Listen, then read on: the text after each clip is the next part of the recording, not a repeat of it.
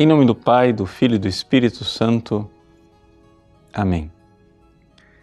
Meus queridos irmãos, nós agora então iniciamos esse tempo extraordinário do tempo pascal com a oitava de Páscoa. Nestes oito dias, a Igreja celebra esta semana inteira como um único dia, o dia da Páscoa. Até a liturgia é uma espécie de repetição do domingo de Páscoa e nós queremos aprofundar esse mistério, que é o mistério central da nossa fé. É importante nós entendermos que o que nós celebramos na Páscoa não é simplesmente a ressurreição de Jesus. Na Páscoa, nós celebramos uma passagem. É importante é, esse caráter de passagem, por quê? Porque senão nós terminamos perdendo uma das partes do mistério. Ou seja, existem os dois lados de uma moeda. É paixão, morte e ressurreição.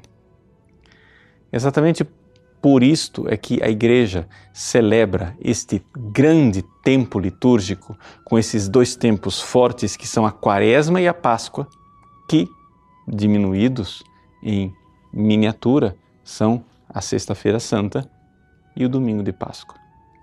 Ou seja, a dor, o pecado, a morte, a cruz, com a redenção, a vida nova, a ressurreição, a salvação. E é aqui então que a Páscoa adquire o seu verdadeiro significado. Algumas pessoas é, correm o risco de viver uma espécie de é, heresia. Sim, me desculpe usar essa palavra, mas é que a palavra heresia quer dizer exatamente isso. Hairesis quer dizer escolha. Ou seja, como se a gente fosse agora escolher entre a cruz e a ressurreição. Como se houvesse algum sentido falar de ressurreição sem antes viver realmente a cruz. O padre Josef Ratzinger, ou seja, o teólogo Josef Ratzinger, que depois seria o Papa Bento XVI, ele diz eh, no seu livro Dogma e Anúncio que não tem direito de cantar o Aleluia na manhã de Páscoa quem não chorou os seus pecados na Sexta-feira Santa. E é exatamente esta a tônica espiritual destes dias de oitava de Páscoa. Sim, Sim, cantamos o grande alegria, a grande aleluia pascal, mas cantamos e vivemos isso sabendo que a morte foi pisada com a morte do Cristo, que o demônio foi derrotado com a obediência de Cristo na cruz e que o pecado, o pecado foi destruído. Por quê? Porque agora o que nós temos é o Cristo que, obediente, inocente, imolado na cruz, que triunfa e triunfa para manifestar essa grande vitória.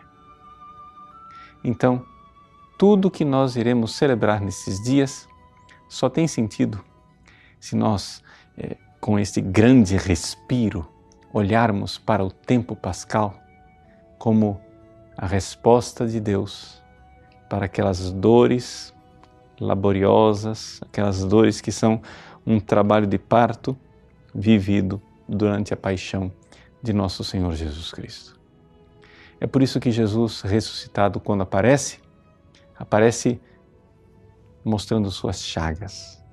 Sim, tudo está tão perfeito, tudo é, está tão maravilhoso, é vida nova. O corpo de Cristo está glorioso, ele já não padece mais, já não sofre mais, ele é capaz de é, entrar em lugares fechados, ele é capaz de se transferir de Jerusalém para Galiléia de repente, ele é capaz de se apresentar na forma que ele quiser. Mas quando ele se apresenta, as chagas estão lá. E aquelas chagas são um sinal claro de que o ressuscitado é o crucificado e que a morte foi vencida. Por isso, podemos cantar Aleluia. Deus abençoe você. Em nome do Pai, e do Filho, e do Espírito Santo. Amém.